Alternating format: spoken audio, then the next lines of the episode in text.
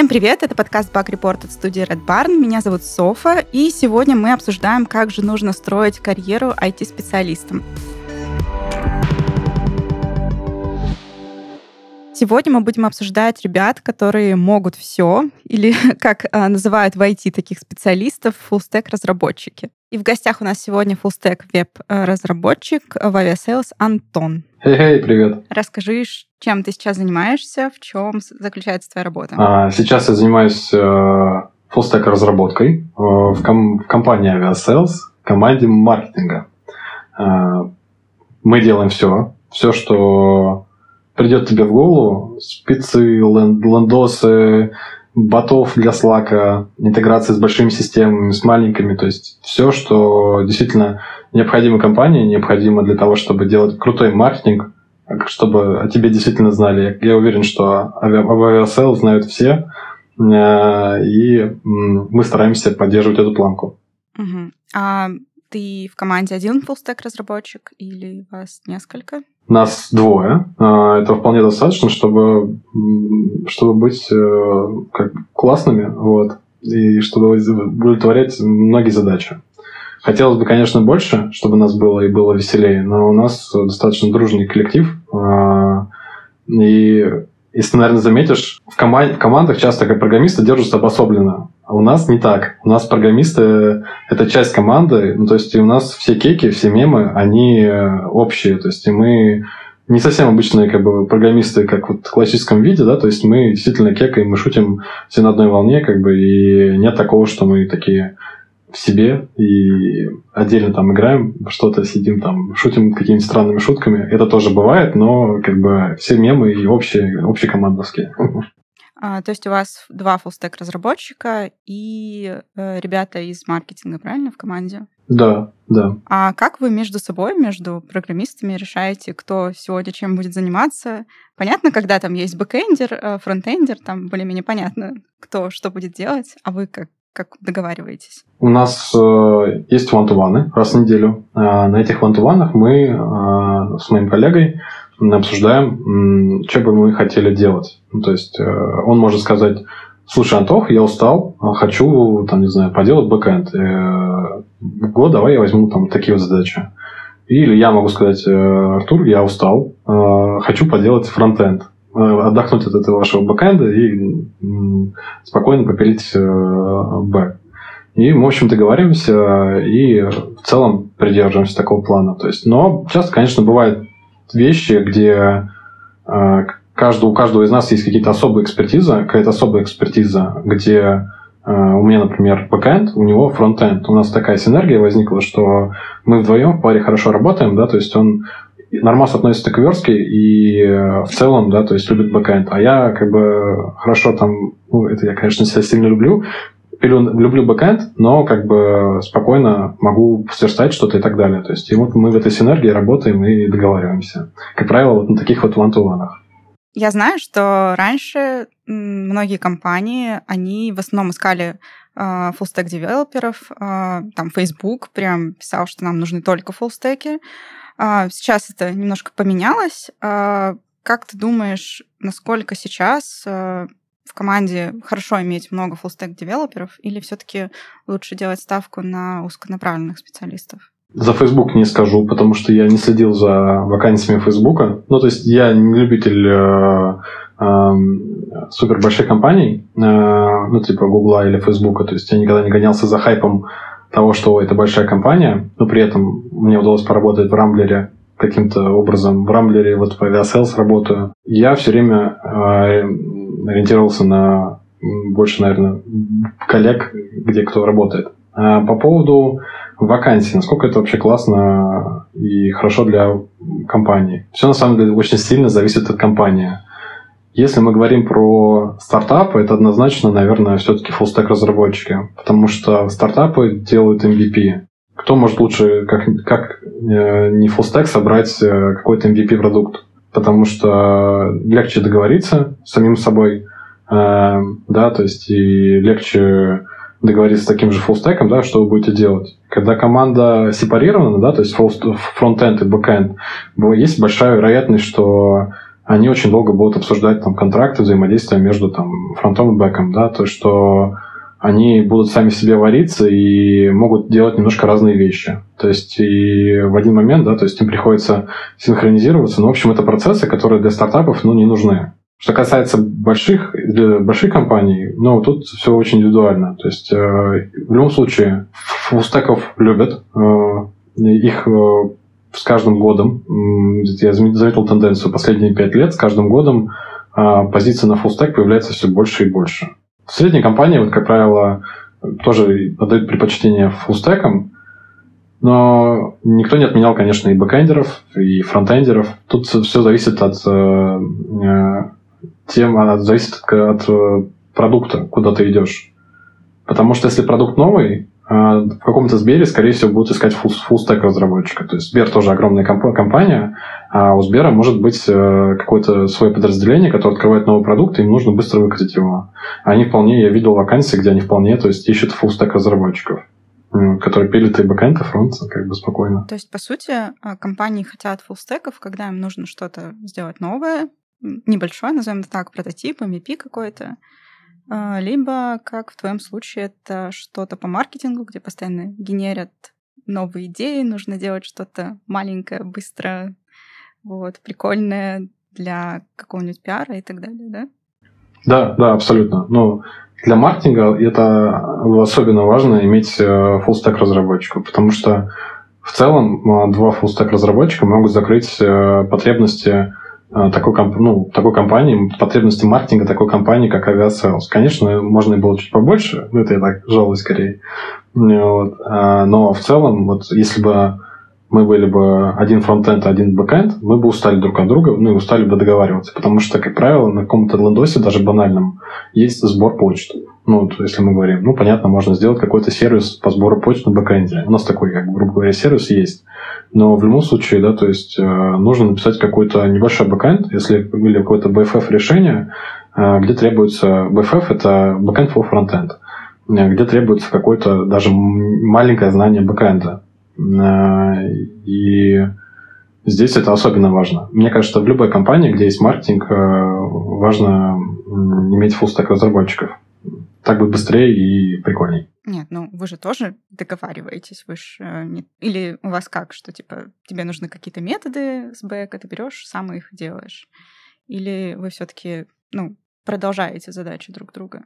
Нет, мы у нас как правило у нас, как правило, отдельный проект, ну, то есть один человек делает проект, а, и мы ревьюемся, смотрим, то есть э, следим за тем, что происходит э, у коллеги, э, вместе работаем, то есть мы спокойно можем как бы свапаться между задачами, это в зависимости от того, кто что может. Это не происходит как-то очень строго разделено и так далее. То есть у нас нет такого как бы, вот, все, теперь на твоя очередь и все остальное. Нет, у нас так, то, что я сделал, о, давай я тебе помогу. То есть, и мы пилим, я там делаю параллельно. То есть, у нас как у нас, у нас монорепозитория, мы там что-то в нем подпилим одну часть, другую часть, то есть, и нет такого, что э, нам приходится договариваться. Просто можем, у нас есть дежурный, как бы, дежурный чувак, вот мы раз в неделю, да, то есть у нас меняется дежурный.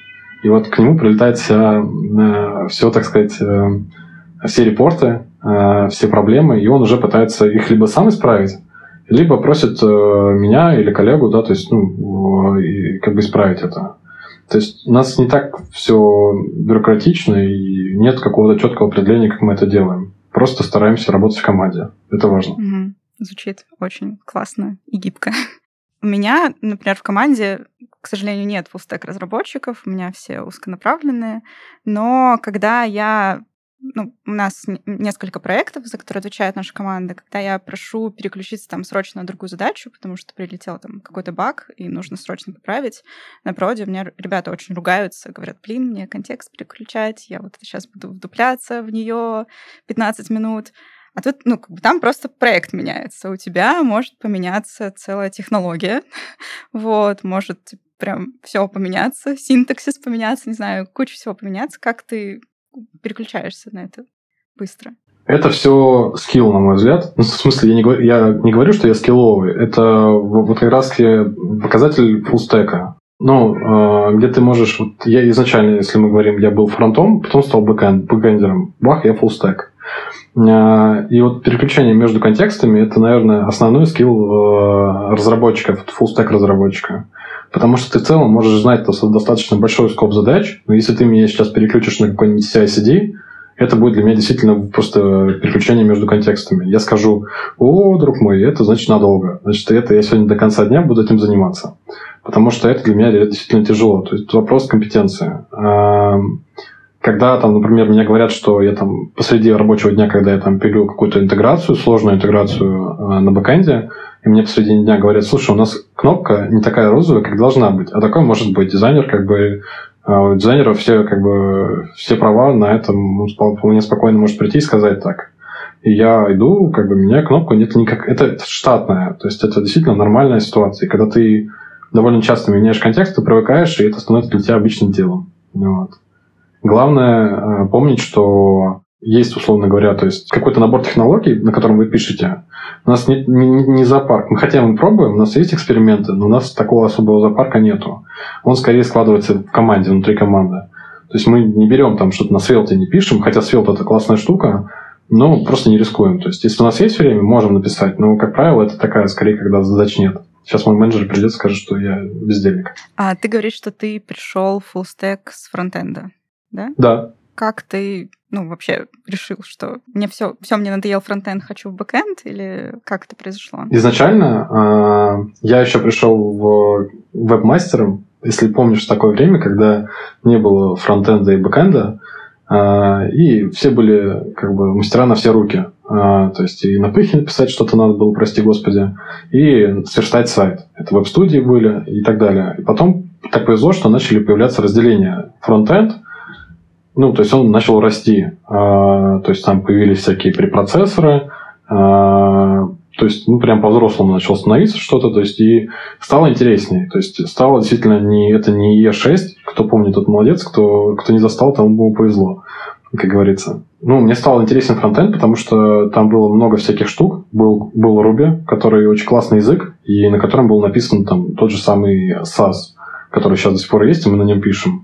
И, в общем, было много технологий, на которых, которых надо было осваивать, это было интересно, и я пилил фронтенд, потому что он развивался. Бэкенд в то время не развивался, он был там на уровне, условно говоря, э, взрослый бэкенд это Java какой-нибудь, Spring, да, то есть, э, или сейчас JX, наверное, придут, скажут, что еще был какой-то другой, но я, честно, не шарю за это. На Java я не пишу. Э, были взрослые какие-то бэкэндер, бэкэндерские, то есть, условно, API, ну, то есть, именно бэкэндерские решения, я за них не, не знал ничего, то есть, и для меня это было действительно каким-то отдельным миром, который вроде был интересен, но кажется, что он был каким-то скучным. А вот фронтенд, он развивался и становился все интереснее, и там всякие новые, каждый день новые вещи появлялись. Вот и для примера, я помню, что первый проект, э, который был сделан там, на всяких хипстерских штуках, мы переписывали три раза. Мы не говорили менеджерам, мы просто три раза переписывали его, просто с нуля. То есть мы напишем, менеджер ничего не знает, когда дадите, мы говорим завтра. Вот, и мы завтра переписываем еще на вторую штуку. Там, если кто помнит, был Flux, потом Reflux, потом Redux появился, э, CoffeeScript еще кто застал. И, в общем, вся эта тема была очень интересной, но и в один момент я понял, что все как-то устаканилось, э, появился React, и стало не то чтобы скучно, ну, стало интересно, а что делать бэкэнд. То есть там нода уже подросла, там нода стала более-менее... Ну, то есть она начала там... Мажорные версии начали каждый год выходить. То есть это прям как на дрожжах все расти начало. И, в общем, стало интересно, что там на ноде происходит. Потому что ты с нодой работаешь каждый день. А во фронтенде ты так или иначе как бы будешь взаимодействовать с нодой каждый день. Потому что тебе надо скачать пакеты, тебе надо поставить их, там, э, сборщик webpack какой-нибудь заюзать, да, то есть это все нода. И стало интересно, что происходит, и начал потихонечку разбираться. Ну и так мало-помалу ты переходишь в pet-проекты, где начинаешь писать бэкэнд. Потом говоришь бэкэндеру, а фигня, я сам сделаю, не, не напрягайся.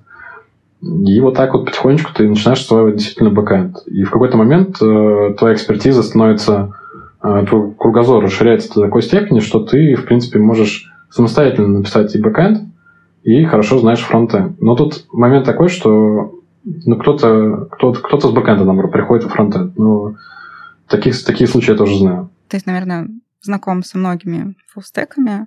Как это чаще происходит? То есть из фронтенда в бэкенд или из бэкенда во фронтенд? Или вообще там ребята из девопсов такие, типа, не могу смотреть на их код, который мне надо постоянно деплоить. Пойду перепишу. Какой самый частый кейс? Самый популярный кейс – это когда фронты действительно становятся бэкэндерами. А, это действительно очень популярный кейс, а, потому что в один момент становится очень скучно верстать кнопочки. И да, а, очень скучно становится... Ну, она не то, что прям каждый день одно и то же, но, как правило, многим компаниям, многим продуктам нужно на самом деле формочки, да, и формочки до кнопки. То есть вот этим формошлепством заниматься уже каждый день надоедает. И они начинают пилить всякие киты, начинают пилить всякие, ну, создавать там кучу ненужных задач, которые на самом деле не нужны, но понимают, что они варятся все в одном и том же. Из, из года в год как бы ничего нового, и многие ребята уходят на бэкэнд, потому что на бэкэнде ну что ж, там базы данных, там highload, там надо знать, как работают потоки, то есть нам знать, как э, запрос работает, и кэшировать, как все это дело, инвалидировать. Ну, в общем, действительно много всего э, нового, которого они не видели на фронтенде, и на самом деле много технологий появляется с бэкэнда сейчас во фронтенде. И они находят истоки, и им становится интересно, откуда это все появляется, и начинают тоже изучать. Это что касается, когда фронт становится бэком. Я знаю кейсы, когда, наоборот, бэк становится фронтом. Э, один из кейсов, забавный случай, когда человек горел нодой, прям всю жизнь горел нодой.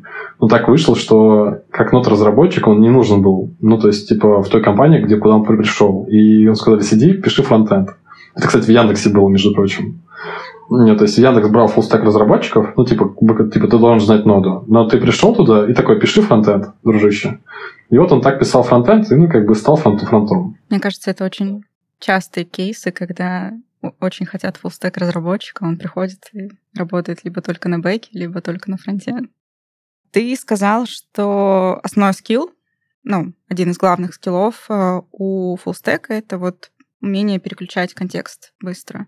А из чего вообще еще должен состоять фуллстек? Что он должен точно уметь, в чем разбираться? Как минимум, фуллстек, особенно фуллстеку, важно, э, важно учиться каждый день.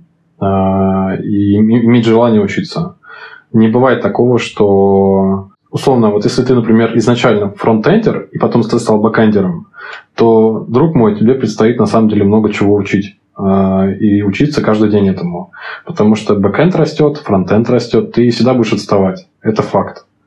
И важно иметь экспертизу в чем-то в одном хорошо, для того, чтобы развиваться. И если тебе не хочется развиваться, то, скорее всего, хорошим фуллстеком ты не то чтобы не станешь, ты в один момент устареешь очень быстро.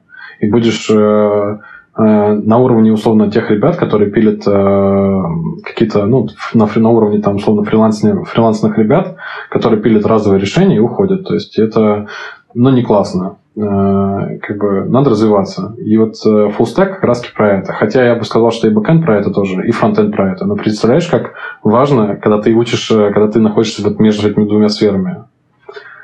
А, еще один из важных скиллов, на мой взгляд, это коммуникация, софты. Потому что здесь ты общаешься сразу с дизайнерами, то есть потому что ты фронт, как минимум, да? Ты общаешься с дизайнерами, что, что они от тебя хотят, и ты общаешься с апсами. Ну, то есть это... Апсы — это ребята, которые делают э, CI-CD, то есть они деплоят это как-то и так далее. То есть ты общаешься с менеджером. То есть в целом и фронту тоже нужно знать, э, э, все это делать, уметь. Но фуллстеку это особенно важно, потому что коммуникация происходит э, отовсюду. И нужно важно понимать всех остальных, что они хотят от тебя и что ты им можем дать, можешь им дать. Мы в основном с тобой говорим, что должен, должен быть там бэкэнд, должно быть что-то по фронтенду. Но ты затронул, что у вас есть там опсы, а разве фуллстек не должен тоже это все мочь уметь? Вот в моей практике, на самом деле, ты можешь знать базовые принципы деплоя на прод, ну, то есть базовые, то есть э, CI-CD штуки. Это не может, это может быть, ну, то есть не что-то прям хай, а это не кубы какие-нибудь, это, ну, ты знаешь баш там, например, там, умеешь заходить по SSH э, на сервер и знаешь немножко Jinx, и можешь написать там Jinx конфиг, и этого достаточно ну, прям действительно достаточно. Э, потому что ну, здесь уже возникает вопрос того, как ты сильно растешь. Ну, так я не... Ну, то есть, это насколько должно быть развит человек, чтобы уметь одновременно все три вещи делать. Потому что CI-CD, как мне кажется, это очень достаточно большая сфера. Ну, ладно, давай про CD поговорим. То есть, CI, как правило, должен уметь и фронт, и бэк настраивать. Ну, то есть, типа, CI — это Continuous Integration, кто не знает. Вот. А, а вот именно катить код на прод, как этот код на проде будет работать, это уже как бы отдельная тема, и она действительно большая. То есть этому, этому это отдельная профессия. И я бы не сказал, что она относится к разработке. Она больше относится к именно админам. И, и здесь вопрос э, ты должен знать поверхностно это. Как правило, не требуется. Но если к тебе приходят там ребята, из твоей команды по маркетингу и говорят, что слушай, Антон, надо, короче, вот эту штуку запилить. А, дизайнер заболел, а, DevOps в отпуске, там, не знаю, кто-нибудь еще PM, не знаю, кошка рожает. А, ты сможешь, типа, прям с нуля полностью все сделать. Это отдельная каста людей. На самом деле, кто знает, э, что программисты бывают разные, ну, то есть э, одни, которые, типа, вопросов нет, они сами что-то на могут собрать, то есть вообще без головы родить. Я знаю таких классных людей, кстати, предыдущие мои коллеги, это просто невероятные люди, и они примерно так и работали. То есть э, дизайнер что-то накидает, прототип какой-то, они дальше это сами в голове собирают. Им не надо вот эти четкие пиксели, вот это четкие размеры и так далее. То есть пиксель perfect, да, они на это просто, как говорится, забили и пошли дальше. А, я лично, это уже индивидуальный скилл. Как мне кажется, это не сильно как бы релевантно именно фуллстек разработчику. Тут важно ну, то есть, ко мне, если придут, скажут то, что мы хотим лендосик какой-то, да, то есть простой или какую-то простую систему, на словах мне объяснят, я сделаю. То, как я это понимаю. Но это же вопрос, скорее, даже не фулстак разработчика, это вопрос э, в целом разработчика. Потому что, в принципе, ты можешь прийти в Каранту, сказать, мы хотим тоже лондосик, но у нас как бы нет дизайна, но там примерно вот такое должно быть. И он, один фронт может сказать, окей, я сделаю, а другой скажет, не, я не хочу, потому что я не понимаю, что от меня хотите. То есть это скорее не относится больше к фуллстек разработчику. Фуллстек разработчикам, мне кажется, основная идея в том, что он разбирается в разработке, то есть именно э, в разработке он везде. Э, может даже и мобильное приложение написать, почему нет. Угу. Ну, а ты тоже затронул такую штуку, что все очень-очень быстро развивается. И там, если ты там бэкэндер, тебе кучу всего, зачем всем надо следить, потому что все обновляется постоянно. Если фронтендер, то же самое, а тут ты и то, и другое, и получается поток информации у тебя в два раза больше, а то может быть и в три. Как ты это все успеваешь, э, успеваешь за этим следить, все актуализировать для себя? Что это за скилл и как его прокачать? Вот тут все зависит от того, с кем ты работаешь. Команда, я как бы команда, я не перестану повторять это, и все зависит от команды, насколько она у тебя классная рост разработчиков в первую очередь зависит от того, с кем он работает. И если ты работаешь ну, предположим, с, жену, с женом, который э, э, классно верстает, он тебя тоже может многому научить. Потому что, когда тебе придется делать то же самое, ты полезешь в его код и посмотришь, о, как нифига себе, а он развивается. То есть, э, или, например, я, ну, то есть в бэкэнде что-то узнал новое, э, прикольное решение сделал, и когда ему придется то же самое сделать, он, скорее всего, полезет сначала в код мой, чтобы, мне, чтобы меня не дергать лишний раз, или попросит меня, конечно, объяснить, и я ему объясню. И вот э, тут фуллстек разработчики очень хорошо развиваются, когда они в команде, никогда не по отдельности одни. Потому что э, вот когда вы в команде вместе работаете, вы каждый раз схватываете, да, то есть э, привычки соседа своего или какие-то скиллы своего соседа и развиваете их. Потому что, например, я силен в бэкэнде, например, да, то есть мой во фронтенде мой коллега, и мы как бы перенимаем э, скиллы друг друга. И от этого, да, то есть получается очень классная как бы компетенция. Я, я бы не сказал, что... То есть можно, конечно, сказать, что типа читать там а, читать статьи, да, то есть или читать книги, да, то есть это полезно, это полезно, ну, то есть это как любая техническая документация, она читается по конкретным запросам. Вот интересно, наверное, слушать подкасты, то есть э, когда ты на подкастах, да, то есть на фоне слушаешь и слышишь новые вещи, да, то есть это, ну, ну как бы ты услышал, что вот это возможно, и дальше это за, ну, и потом серчишь это. Это вот, вот это прикольно. И вот так ты развиваешься. Или если ты работаешь классными людьми, у вас есть ну, какие-то синки, ну, какие-то демо, э, то ты можешь действительно многому учиться. Тут реально все зависит от того, с кем ты работаешь. Это очень важно. Вот одному в себе развиваться очень тяжело, и, как правило, ты раз, раз, можешь, сможешь развиться как скорее какую-то какую-то очень узкую, узкую специальность, потому что кругозора не хватит такого большого. Расскажи, пожалуйста, насколько тяжко искать работу фуллстеку?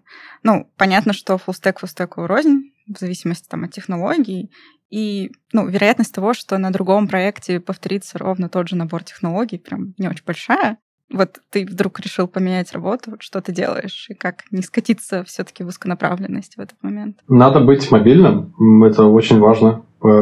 Ну, вот если мы говорим про э, как, как менять технологии, э, технологии каждый день меняются. Это надо признать и с этим жить. Ну, то есть э, это очень важно для разви- развития. И тогда тебе будет проще искать работу, потому что ну, разница между, условно говоря, тем же ну, на фронтенде, да, то есть вот если мы говорим про React и Svelte, то есть две технологии, да, то на самом деле, если покопаться, то технолог, ну, методология-то одна и та же. Просто немножко по-другому пишешь код, и он немножко по-другому к нему относится. И в целом, чем более ты мобильный, то есть как full разработчик, тем легче тебе будет э, э, свапать технологии и даже перенимать какие-то профитные штуки из технологии, из одной технологии и вкладывать ее в свою. Это очень важно. Вот. И искать работу все зависит от, конкретно от тебя. То есть это в первую очередь. Если ты ну, засел на одном месте, и тебе нравится, там, условно говоря, писать только на реакте, ну, окей, как бы на реакте сейчас много вакансий, и как бы до сих пор их, ты найдешь легко, легко работу. Знаешь ты, условно, ноду, экспресс какой-нибудь, ну, скорее всего, еще проще тебе будет, потому что это довольно такая базовая, базовый набор, условно говоря, любого фуллстек разработчика экспресс на React, все. А базы данных, ну, как правило, многим проектам не требуются какие-то конкретные базы данных, если, если мы не говорим про какие-то реляционные и нереляционные, типа манги. И то вот я сейчас замечаю, что MongoDB сейчас не сильно как бы в поиске в мете. Э, ну, видимо, хайп спал, и все стало полегче. Сейчас везде, сейчас хайп на Postgres, например. Все конкретно зависит от тебя лично. Лично мне искать работу не тяжело. Ну, то есть, э, мне нравится всегда что-то новое, но я бы не сказал, что мне прям нравятся велосипеды. Я терпеть не могу велосипеды, поэтому в Яндекс я не хожу. То есть они любят велосипеды и любят велосипедировать, но я, честно, люблю вот именно такое, чтобы оно было так, чтобы когда пришел мой следующий, мой потомок пришел вместо меня на работу, и он увидел мой код, он, по крайней мере, мог за доку почитать, что там происходит. То есть базовую доку, которая по этой технологии. И исходя из этого, да, то есть э, как бы я ищу скорее вакансии, где а, используются какие-то более-менее популярные штуки. Вот. Если они там не популярные, то ну почему нет? В зависимости от того, что, чем компания занимается. Кому-то нравится. А не было соблазна уйти все-таки в какой-то профиль? Бэкэнд, фронтенд? Наверное, нет. Ну, потому что ты занимаешься и тем, и тем, не успеваешь, ну, ты не успеваешь а, устать от э, конкретной сферы, ты все время переключаешься. У тебя каждый день, то есть еще раз, каждый день что-то новое, то, чего ты мог вообще не ожидать. И я бы, вот если сейчас представить, что я пилил бы, пилил бы бэкэнд, ну, может быть, месяц-два, может быть, год я попилил бы его, но я бы устал и пошел бы красить кнопочки. А какое может быть а, развитие у нас? То есть, ну, понятно, что мы можем постоянно осваивать новые технологии, углубляться в них, а какой-нибудь э, вертикальный рост у фуллстеков бывает? Как мне кажется, фуллстеки, они лучше, лучше менеджеры, э, потому что они понимают э, весь спектр э, задач, задач продукта. Они хорошие технические директоры, потому что они тоже понимают, чем будет заниматься твоя команда, да, то есть что, какие, какие есть потребности у продукта. Они примерно у них в голове формируется, да, то есть объем работ по одной сфере и по другой.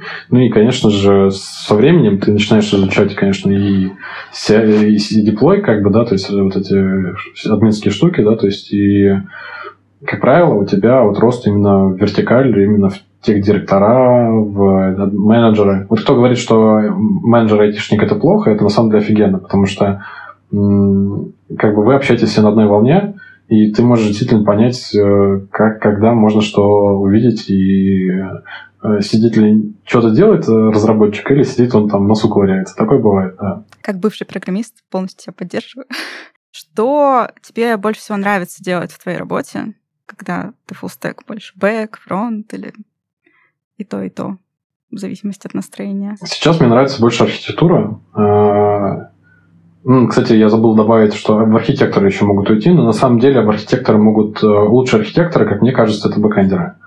Потому что у них э, более взрослые, конечно, более взрослые э, уже паттерны устоявшиеся, да, то есть и это дольше существует. Но архитекторы тоже фуллстек, я видел таких ребят. Мне лично нравится заниматься архитектурой и, наверное, в большей степени бэкэндом. Вот. То есть я тот человек, который стараюсь э, как-то автоматизировать процессы, да, то есть именно уложить так, чтобы когда к нам пришли, мы как бы уже отдали что-то уже более-менее готовое.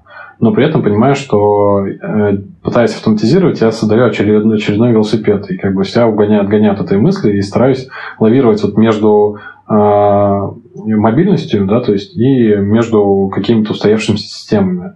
И вот эта грань, вот эта попытка устоять на этой грани, она кайфовая, потому что каждый раз, когда ты видишь код, какой-то кажется, что он плохой, он повторяется, ты нарушаешь там правила, там, условно, не повторяйся, да, то есть, и ты его такой, а, фиг с ним, оно как бы на самом деле сейчас ребятам никому не нужно в продакшене. Ну, вот, ты меня убедил, я хочу стать фуллстеком, иду в интернет, открываю первую статью, как стать фуллстек разработчиком, а там статья из 10 пунктов, с 20 подпунктами в каждом, что должен уметь фуллстек разработчик, за что мне хвататься, с чего мне начинать? Я бы в первую очередь, ну, опять же, ты, я, кстати, знаю фуллстек разработчика, который пишет на GoLang, и кто при этом э, пишет э, на React. Ну, то есть это то есть, представляешь, да, это не JavaScript, чувак, да, то есть, точнее, JavaScript и плюс еще GoLang.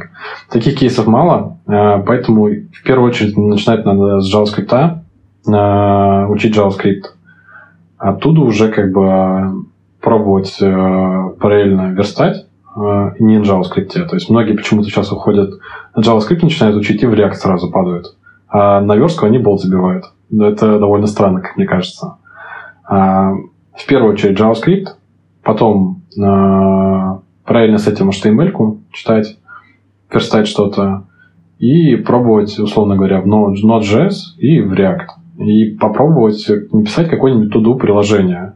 Там как раз надо будет поднять базу данных, надо будет написать, то есть поднять какой-то простой бэкэнд на экспрессе, на Nest, на чем угодно, и поднять э, клиент. А, ну и чтобы это все жило, да, соответственно, написать Э, какой-нибудь конфиг для Nginx, почитать, что это такое. И вот маленькое тудо приложение превращается в набор технологий, которые ты примерно будешь повсеместно использовать. На самом деле звучит страшно, но когда ты начинаешь углубляться, пытаться делать эту задачу, туду приложение, простое и банальное, э, ты начинаешь осваивать, э, ты становишься маленьким фуллстек разработчиком, который смог сделать это все. Это не страшно, но звучит страшно. Но на самом деле глаза боятся, руки делают. Короче, главное начать, и ты сможешь стать маленьким фуллстек разработчиком. Спасибо большое, Антон, что рассказал, как живется фуллстеку в современном мире и что нужно стать, чтобы быть действительно хорошим специалистом. Спасибо вам. Было интересно. А с вами был подкаст Бак Report. Слушайте нас на всех платформах, оставляйте комментарии, делитесь с друзьями. Меня зовут Софа. Всем. Пока.